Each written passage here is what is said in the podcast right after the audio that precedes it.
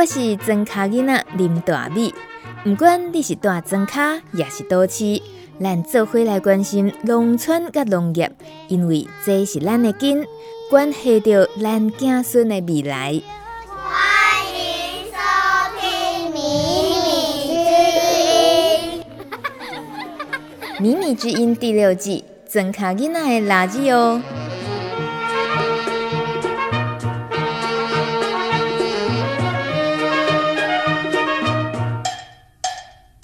嗨，大家好！住在农村有个好处，出外一趟很轻易就可以顺便赏鸟啊，看风景。在夏天，现在有一种风景更吸引人，尤其啊，这种地方常常还会出现好几只摄影的大炮筒，那就是荷花池、莲藕田。最近也正是可以赏荷花的季节，不知道你是不是跟我一样，每次路过荷花池的时候都会。哇，忍不住想停下来，要注意交通安全，别挡到后面的人哦。在花儿盛开的时候，我们总是看得赏心悦目，但是等到花都谢了，叶都枯黄了，农夫的艰难任务才会上场，挖出一根根美味的莲藕。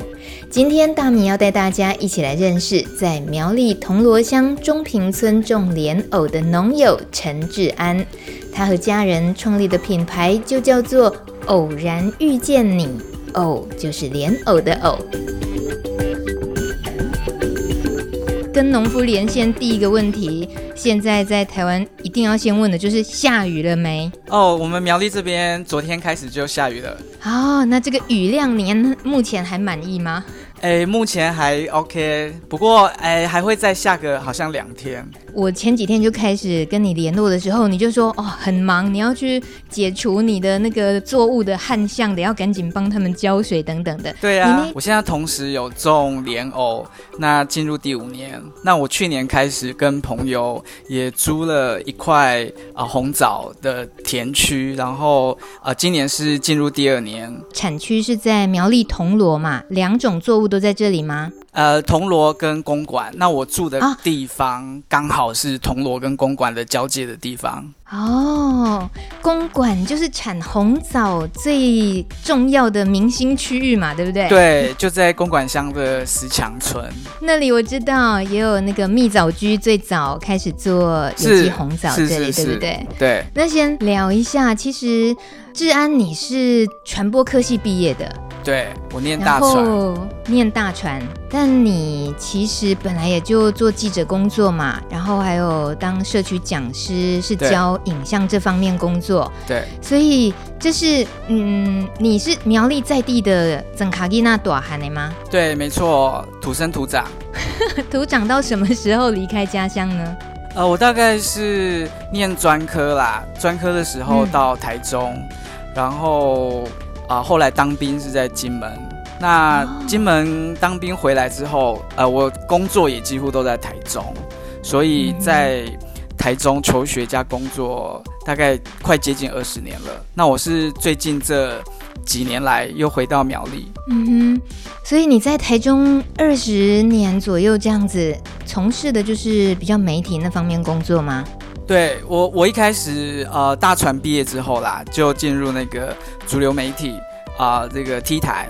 那可是我在主流媒体的时间短短大概快一年而已，那我就离开了啊、这个新闻圈的工作，因为我觉得我啦我自己比较不适合那个新闻圈的工作。那我后来就到了啊、拍生态影片的传播公司。拍生态影片，就感觉你很快的就有一种是自觉吗？马上想要跳到一个自己比较有兴趣的主题，是环境生态这部分，是不是？哎、欸，因为我我自己心里面的感觉啦，就是每天呃拍摄的新闻内容是比较呃社会案件啊，比较不好的，比较负面的。那我觉得每天传递这些啊、呃、新闻给社会大众，那我就很自然而然的就。到了哎，不到一年我就觉得，啊、呃，我不适合，所以我就离开了新闻圈这样子。哎，其实我在那个生态传播公司的话，大概呃大概三年左右而已啦。不过在这三年当中，也是啊、呃、把我自己的一些摄录影啊、剪接啊的一些专业技巧又呃这个又比较更上一层楼。那也因为这个工作，然后去了一些啊可能一般啊、呃、民众。然后不会到的地方，因为我们需要去记录一些生态的物种、环境的一些介绍。那除了台湾，那也有到国外一些机会去做生态影片的记录。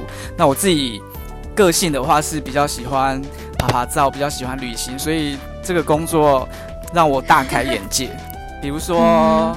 啊、呃，去菲律宾，好东南亚，然后拍摄这个啊、呃，这个螃蟹啊，溪流里面的螃蟹，还有去了这个啊、呃、中部的地方，然后啊、呃、晚上的时候去看萤火虫树，好，那啊对萤火虫飞满了整棵树在河边，那我要起鸡皮疙瘩了，那个画面，那那个当下真的是很令人感动，而且难以形容。嗯那你可以想象哦，就是一整棵、一棵棵的树哦，然后就有许多的萤火虫在这个树上面，然后一明一灭，一明一灭，然后你可以把它类似想象成那个圣诞树、圣诞灯泡。我我真的不想要往那里想，可是确实确实用那样类比比较快，没错。对，那个听众朋友可能会比较好想象。一个是全天然的，一个是人工插电。是是是，对。但是那种萤火虫很大自然生态界里面的这个呃这个自然物种，然后在夜晚，然后一明一灭一明一灭的在河边这样子散发着光芒，呃，真的没有亲身走一趟的话，对啊，那个心中的感动可能会比较难想象。天啊，志然，你知道吗？我现在脑袋里出现了那个李安导演少年拍的《奇幻漂流》哦，他不是后来上岸之后常要描述他看到的那个岛有没有？对对对对。然后对，然后夜晚出现的那个水潭，那个那个景象，其实一般人根本觉得怎么可能？是。然后像你你描述的萤火虫树，我真的没有想过萤火虫可以变成一棵树的样子是怎么样。真的有机会，真的呃，大家可以试试看。可是这样的环境，我们也觉得是有点担心的，就是很怕环境的破坏，能够见到这样的景象的机会会越来越少，对不对？对，这是呃普遍会比较担心的，因为一般来讲，环境的呃好坏啊，会以萤火虫来当做一种指标的生物。嗯、对，是。那你是什么缘分会变成开始务农，又像一个创业的一个这样子的？呃，人生的选择呢？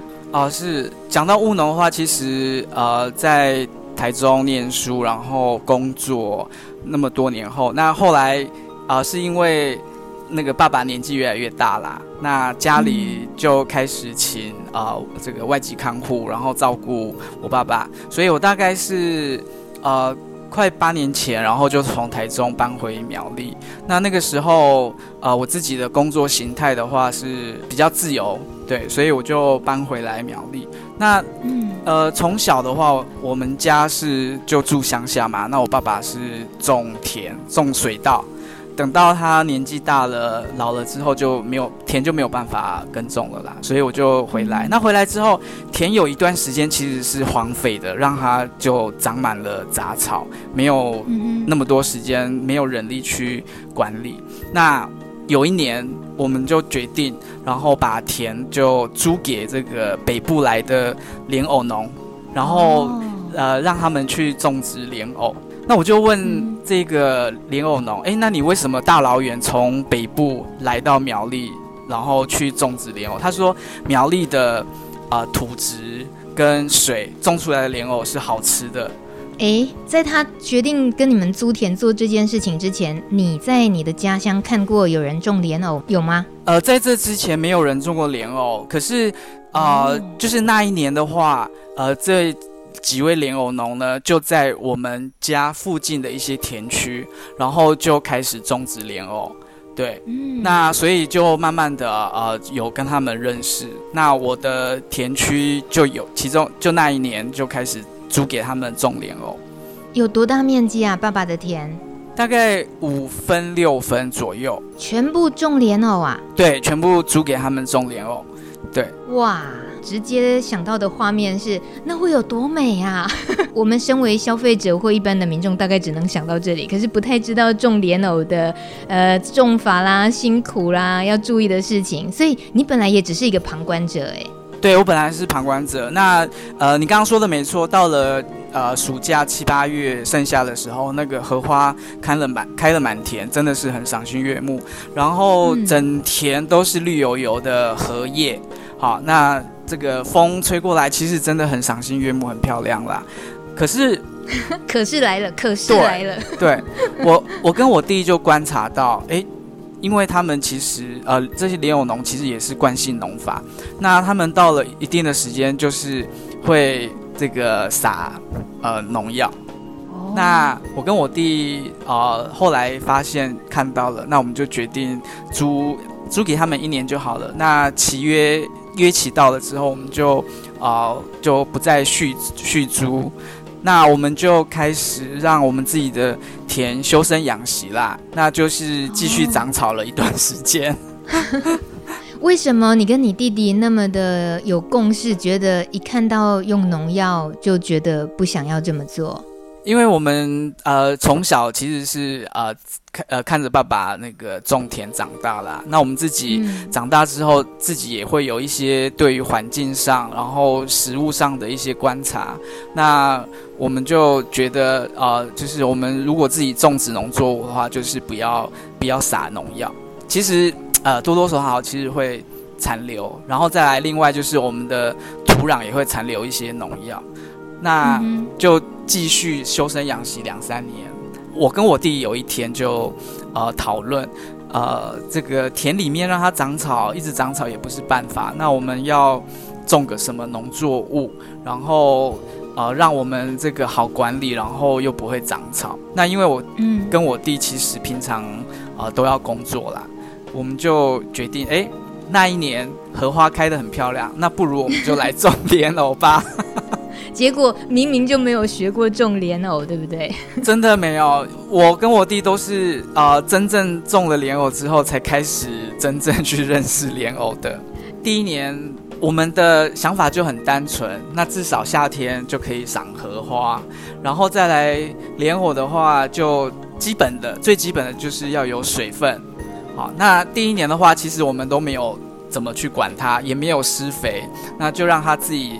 很自由的在田里面生长，至少都有水这样子。对，嗯、那七月八月荷花很漂亮，那到了九月哦，秋天一到，那叶子真的就啊、呃，慢慢的、慢慢的就黄了，就枯了。呃，泥土里面啊、呃，就很清楚，莲藕都在土里面啊。那我们还去拿锄头啊、铲子啊，直呃直接把泥土挖开来。可是这个不是正确的挖莲藕方法，所以那个藕节啊都会被被我们切断。那切断之后，泥土就会跑进藕孔里面啊、呃。后来慢慢的、慢慢的，我弟就弄了这个啊、呃、抽水马达。好，那抽水马达不是要把啊、呃、水抽干。反而是要啊、呃、抽水，然后利用这个强力水柱啊。那听众朋友可以想象一下，这个就是类似消防员的那个呃强力水柱，然后整个人然后蹲在或坐或跪在那个泥土里面，烂泥巴里面。对，然后把泥土慢慢的冲干净，然后把一整节的这个。呃，莲藕把它慢慢的挖出来，最后出水，这个才是呃正确的挖莲藕的方法。哇，天啊！我我其实透过你的 FB 偶然遇见你，是，然后看到你们有采收莲藕，穿着青蛙装，然后整个人陷到几乎超超过半个身体的那个深度，然后要这样子根本看不见的情况，手要去摸啊，对，然后水柱要去冲，好辛苦。那个那个大米真的有机会可以来苗栗，然后来体验花莲藕。啊啊啊、我知道辛苦，我知道辛苦。所有采收过莲藕的人都知道说，哦，莲藕那个费用不便宜，这是值得的，因为它就是采收得来那么不容易。那对做这个作物，想要有好收成，然后贩售等等，它其实是有门槛。为什么你跟你弟弟能够这么快的能够适应这件事情？自己有没有做了怎么样的？得要做怎么样的加紧脚步的学习吗？或拜师或什么吗？其实你说做什么功课，我们还真的没有做什么功课哎。那我们、啊、对啊，从、呃、开始种植，然后到啊、呃、真的可以收成了，然后呃我们碰到呃问题的话，比如说可能机械设备或者是种植部分的话，那呃有问题。呃，第一个找 Google 大神，或者是找就是我们当初认识的那个莲藕农，嘿，对，哦、是，然后来解决我们有碰到的状况。嗯哼，可是我还记得哦，人家跟你们租田第一次要种莲藕的时候，你们发现他们用农药。那人家一定是有遇到什么困难，所以会需要用农药去解决。你们没有遇到一些困难，也可能在挑战着你们该不该用农药的一个过程吗？哦，其实呃，莲藕的话本身它是不太需要用这个农药的部分，莲藕的虫害的部分比较少啦，是有一些，嗯、但是比较少。那惯行农法的农夫的话，就会比较习惯说，哎，反正。因为他们都是一整片一大片这样子种植，那用农药的话会比较好去管理他们的作物，所以他们就已经养成了这样子的习惯。那我们的话就是呃不用农药，然后呃肥料的话是用有机肥。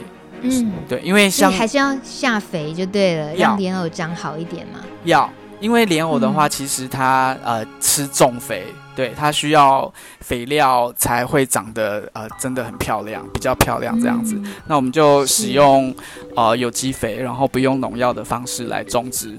嗯哼，说起来，现在第五年还第六年了嘛？啊，今年进入第五年。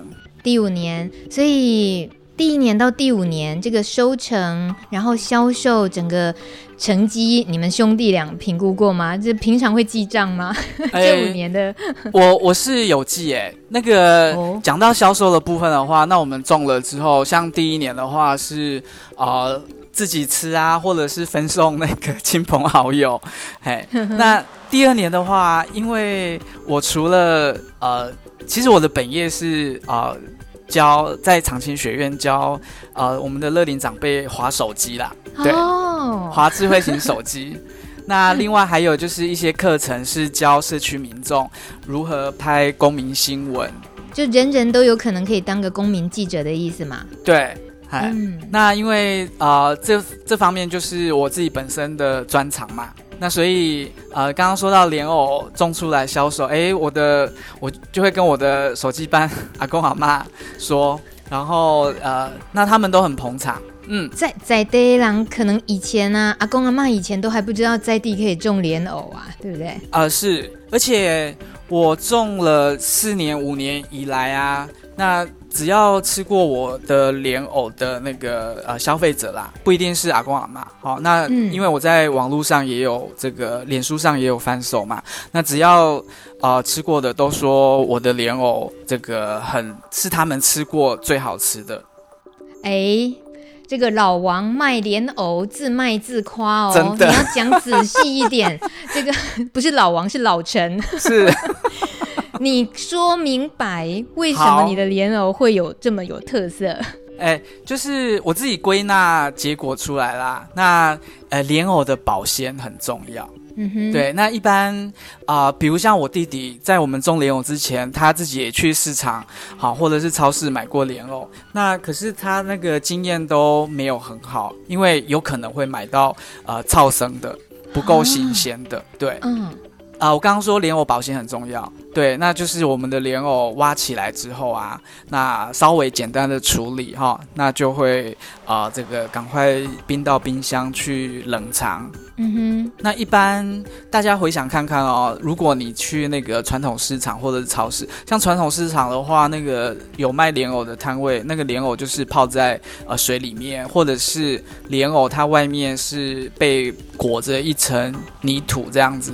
不管是泡在水里，或是裹裹了一层泥土，那消费者其实会搞不清楚这个莲藕到底挖起来多久了。对，没有办法冰存的话，那它的新鲜度就会随着时间的增长而慢慢的呃衰败。哎，你这么说倒是提醒我了。要是我，我会以为哎土还在，那表那表示很新鲜。事实上未必是这个意思哦。对，那有有人说，哎，其实裹着泥土的话，就是让消费会让可以让消费者搞不清楚它到底够不够新鲜。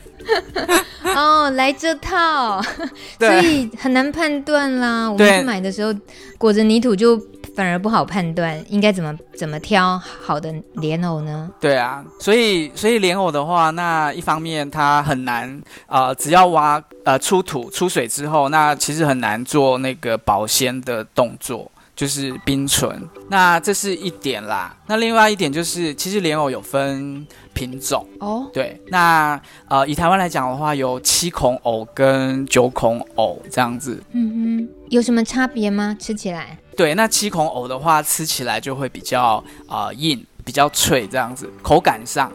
那九孔藕就是我自己的田区种的是九孔藕，那九孔藕就是吃起来煮起来会比较桑，比较松软。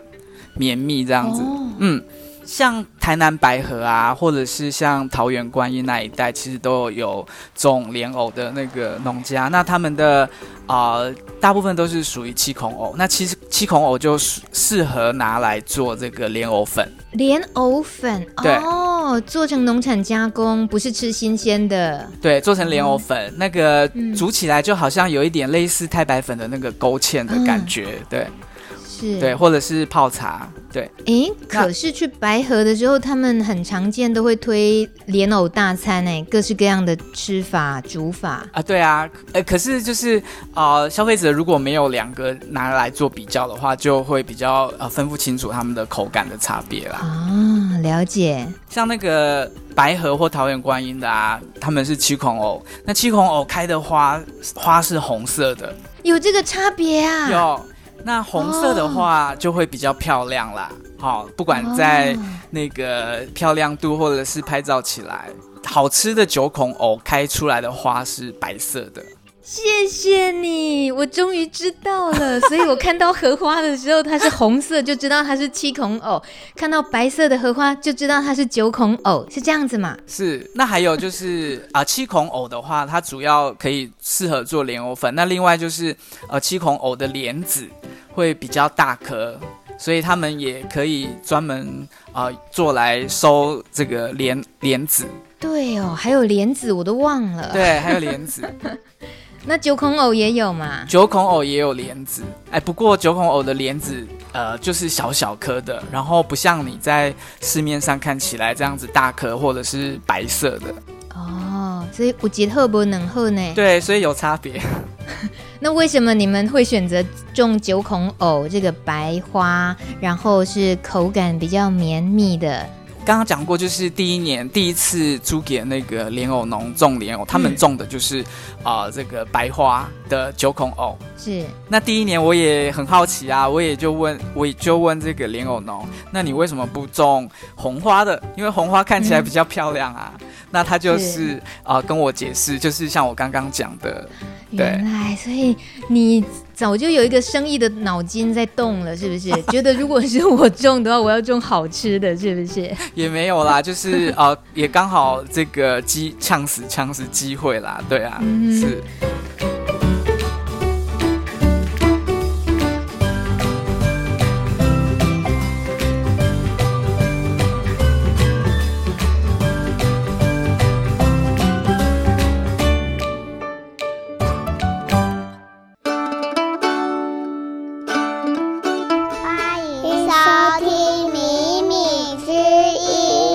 垃圾哦，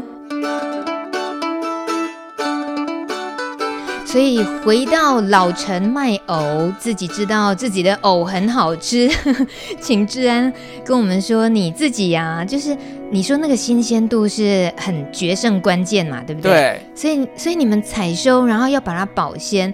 可是莲藕的采收，尤其你们五分地有没有？现在还是种五分的莲藕吗？哦，现在我只有部分的这个拿来种莲藕，没有种到五分啦。OK，对对对。但采收期一采收起来，应该量也是很大的。你要冷藏保鲜这个部分，是不是也不容易啊？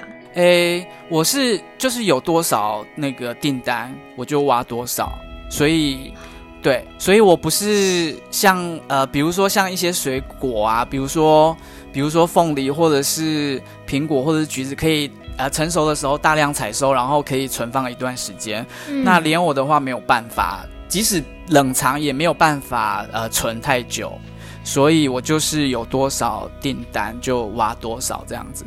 好酷哦！就是莲花池那个田里面，就是最好的冰箱，有订单了。好，我帮你去冰箱取货，然后最新鲜的宅配出去，这样子。对，你说对了，那个 那个大地是冰箱。那莲藕采收季的话，是可以从九月一直到呃那一年的年底，还还没有采收的，呃，大地会先帮我冰存一段时间。哎。你这么说莲藕，那它不会太快的老去喽？它是可以。其实莲藕不怕老哎、欸，什么意思？因为莲藕呃那个纤维质的话，呃你煮久一点，其实它都会煮的烂，所以莲藕不怕老。哎，这样听起来这个作物越来越吸引人喽。哎，等一下，等一下，志安。可是我想最惨的应该是缺水嘛。这个旱灾的时候，莲藕整个水池里面的水，所以今年的干旱的情况对你莲藕田的影响是怎么样？呃，有影响啊，因为我往年都是种大概一分多地的莲藕这样子，嗯、对。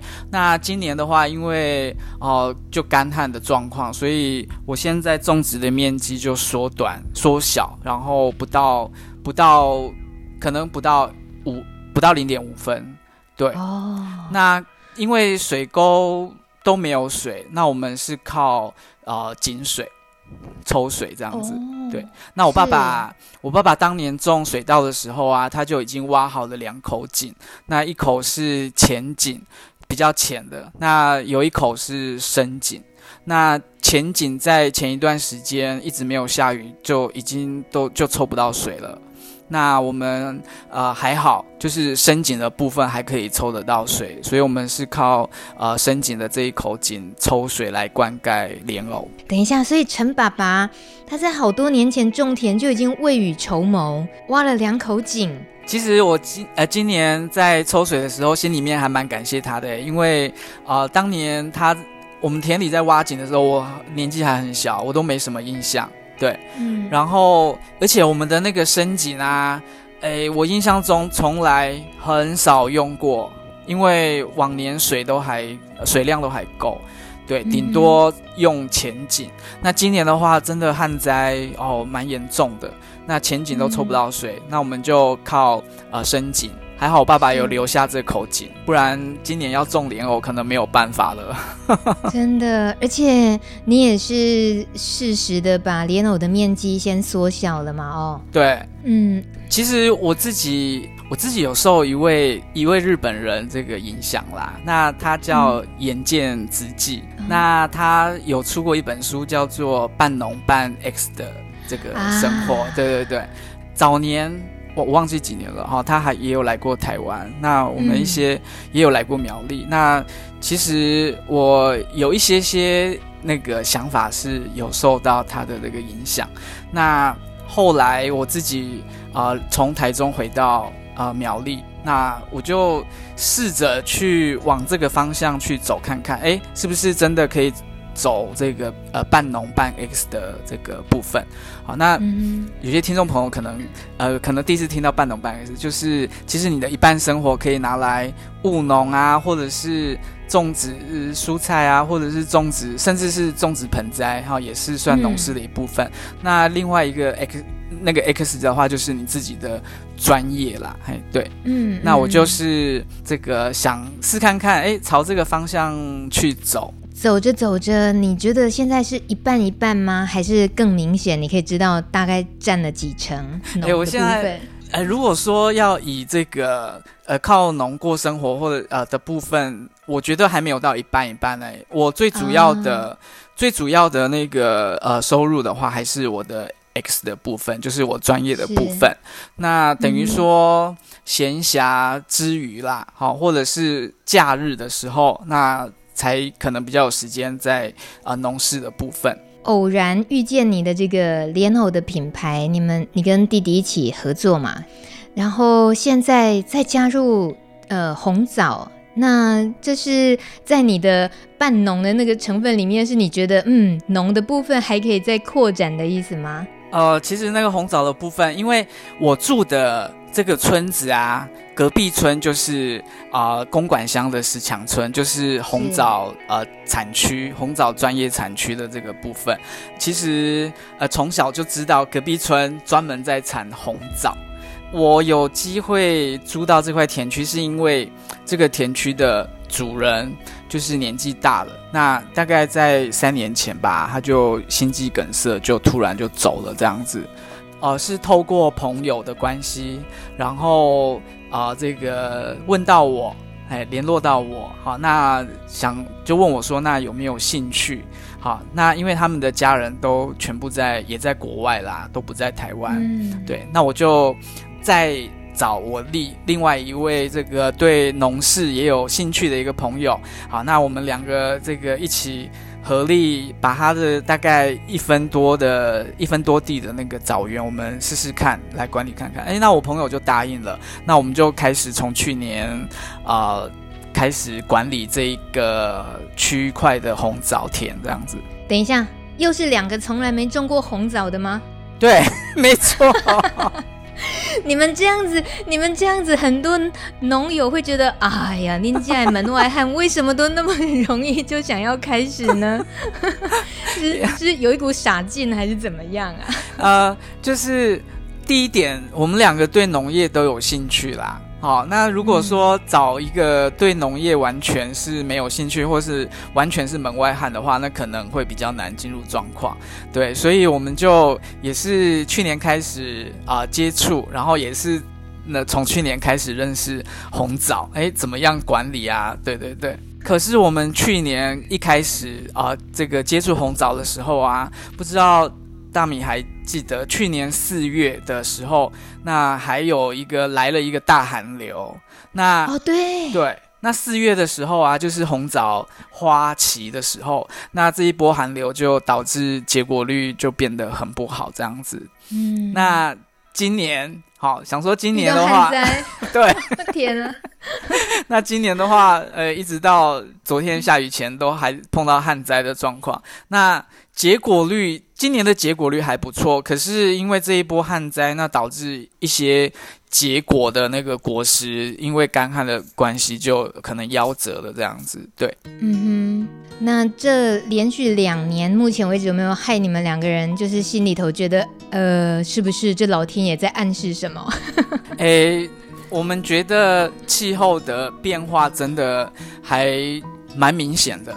那尤其有从事农业的这个农友，应该会啊、呃、印象更深刻，对，那个感受会更深刻啦。极端气候的挑战越来越多了，对，真的，我们这两年就连续碰到了，对。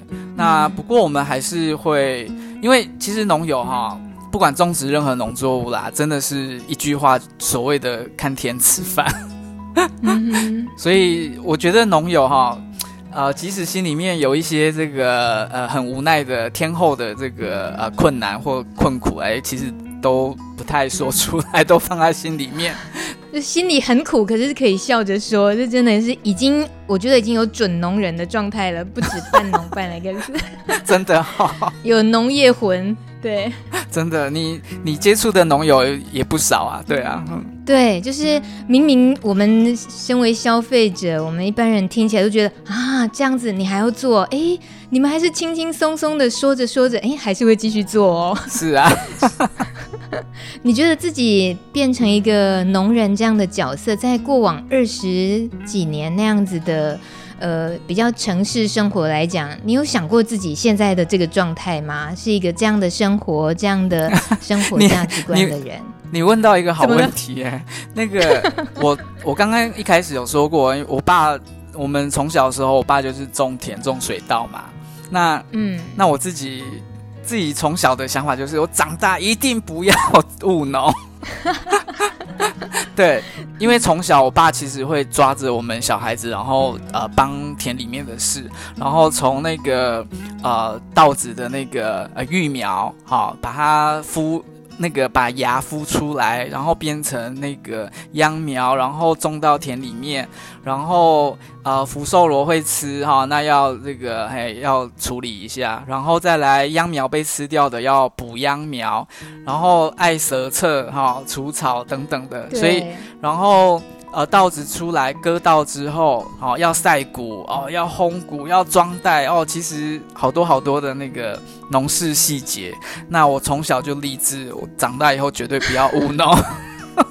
哎、欸，你刚刚那个整个流程，那个非常的详细，你真的有做过哎？今天、欸、真的，所以，所以我不是唬的。对，可是那种想逃开，也就真的逃开了耶。逃，对啊。曾经逃开过一段时间到都市去求学跟工作嘛？哎，我现在回想起来哈，我爸有一段，我们长大之后啦，我爸其实有一段时间，因为年纪也越越来越大了，他其实心里面会希望小孩子是回来哦帮忙务农的。哎，可是可是那个你知道，小孩子都希望离离家越远越好。啊哈啊哈。那后来呃自己。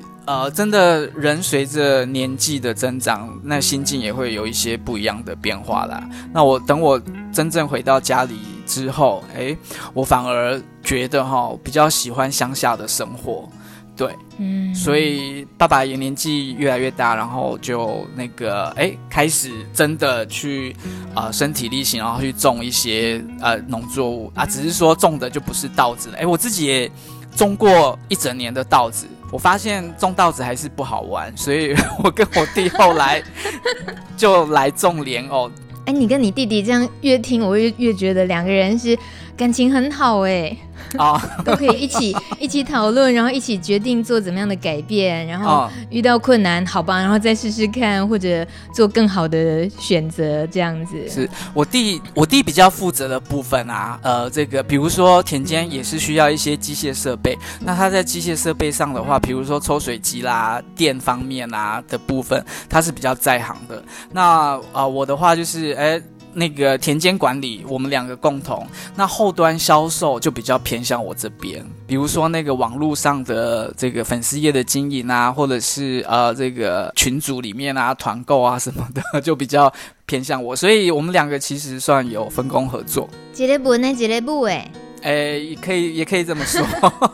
以你来讲，你半农半 X，可是自己其实主业的部分，像课程，然后呃出门的那些原本就要做的工作之外，然后农事呃这些也都要管，然后再加上行销，所以行销的部分你会是怎么样比较有效率的，或者是你发现这几年下来你的行销的方式有可以提出来，可以呃建议大家是一个比较不错的运作的模式吗？哦。这个部分的话，可能因为我自己本身是手机智慧型手机班的老师啦，那所以我有呃好几班的群主。其实现在的消费者哈，他如果知道你这个农产品诶是某某人然后亲自栽种的，然后那个购买欲望都会比较增加。啊、呃，因为跟我的手机班阿公阿妈其实也呃好几年的时间，那建立了呃基本的那个呃关系，那阿公阿妈都会捧场，这是第一点，嗯、然后再来就是呃大家反应真的这个，就我刚刚说的。那个自卖自夸的部分，有口碑，有口碑。那他们都觉得，呃，比他们自己以前在市场买到的莲藕，或者是买到不同品种的，哎，觉得更好吃。所以其实回购率都有。这是一开始的时候，我在群组里，呃，这个销售莲藕。那再来。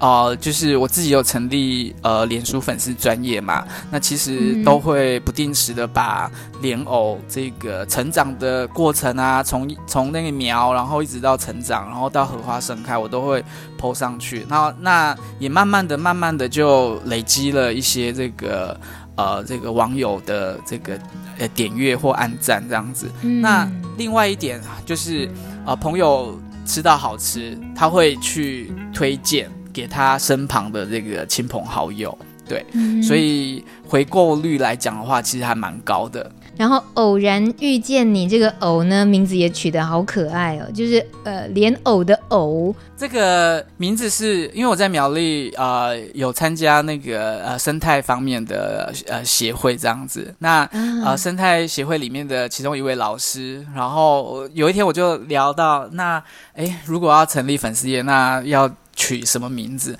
然后这位生态老师他本身就是植物专家，马上就想出一个偶然遇见你。好，是莲藕的藕，然后我就沿用、嗯、沿用这个老师的那个取的名字，对，是好可爱哦。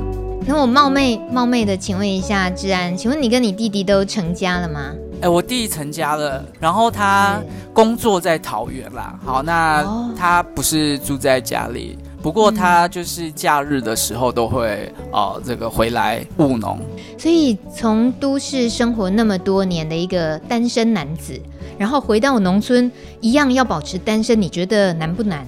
呃，我觉得不管是谁啦，然后两个人其实，或者是甚至跟朋友也好，那只要有共同的理念或者是信念，那可以一起去做一件事情，那就呃是很好的事情。比如说我刚刚说那个红枣的部分啊，如果只有我一个人的话，我觉得我可能没有办法去。好去管理，因为时间上或者是呃各方面，所以我就找了一个也喜欢农业的那个朋友，那他答应，嗯、然后我们两个人就一起去管理这一块红枣。如果他没有答应，我可能也不会接。所以我觉得啊、呃，不管是各方面啦，好，那呃兴趣也好，想法也好，好，那如果可以找得到一起去做一件事的伴，那就是最完美，比较完美的，嗯。真的，真的。那我最后我想帮所有听众，不管是农友还是消费者来讲，我想要从治安这里挖一个宝，就是因为你自己就是一个从事媒体工作过的人，然后你又是会现在数位媒体操作教学，所以在呃农人哦，对于农人现在也是一个自媒体的这样子的情况是很普遍的，农人得要把自己也当成能够拍、能够写、能够发布消息的这种情况。我我在网络上看到农委会办过一个农人自媒体自己要行销自己拍一个短片的一个竞赛，结果就发现其实大家的品质就是参差不齐。呃，真的是很门外汉，所以要怎么样，怎么样去让自己能够去面对这件事情？我相信有很多农友可能都到现在都还会觉得我不想碰那一块，很可能会觉得哦，我要从头学也太累了吧，或者是我就是好好种就好，我为什么要去弄那个行销，得要搞一个把自己也像媒体一样要会拍要会写？所以这个部分，志安你会给什么建议呢？是，其实啊。讲到拍摄，哎，我又要自卖自夸了啊！拜托你，我们很需要你这个部分的自卖自夸。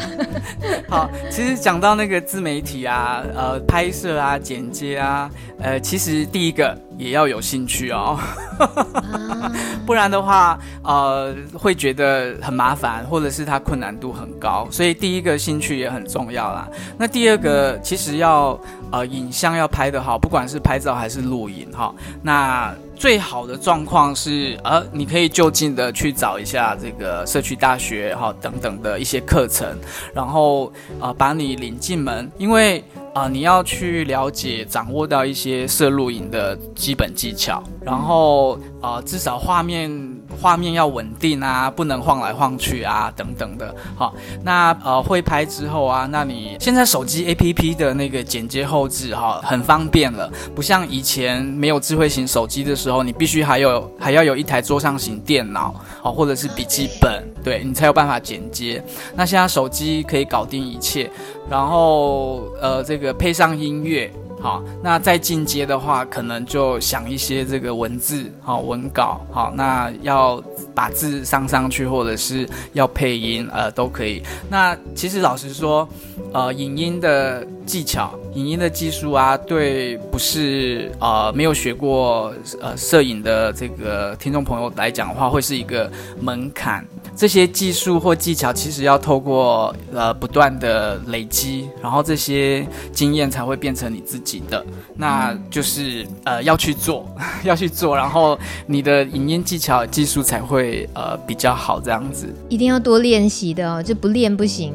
对，那现在网络时代嘛，智慧型手机时代，那其实有很多的呃老师都在网络上，都在 YouTube 上面，那你也可以。下关键字，然后到 YouTube 上面找老师，这个甚至是网红也很多啊。那你也可以到网络上去看看，诶，那人家这个网红啊、呃，那他是怎么样去拍影片，是行去行销自己这样子。不过这个要比较感受。感受自己的农友，哎，会比较有心有效果，对，很值得大家去挑一个自己愿意学，然后，呃，可能教学的方式自己也觉得比较好吸收的老师。在像是苗栗的话，治安是在苗栗的区域嘛，是不是？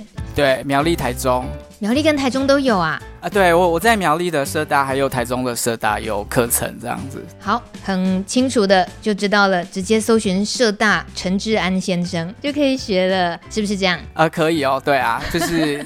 其实各个社大都有影像的课程啦，那大家可以就近的去搜寻你离你比较近的这个社区大学，对，然后加入他们，那你就可以开始走入影音的世界。哎，真的是很，我觉得会令人羡慕的是，像治安这样子，有点游走于自己专长的职场。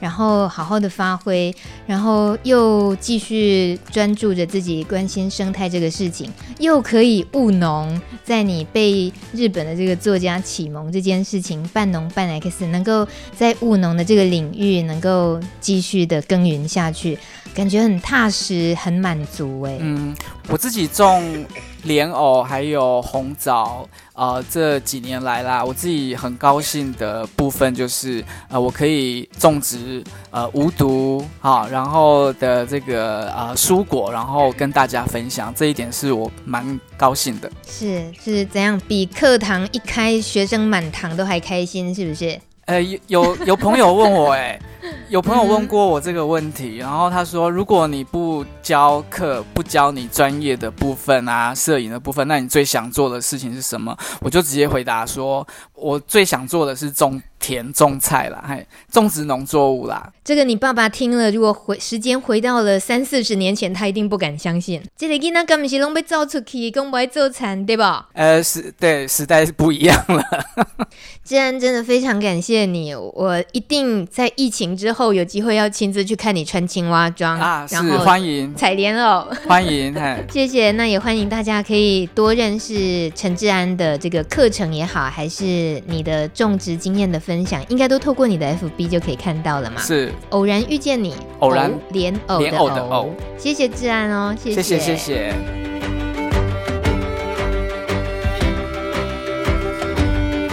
谢谢你收听今天的节目。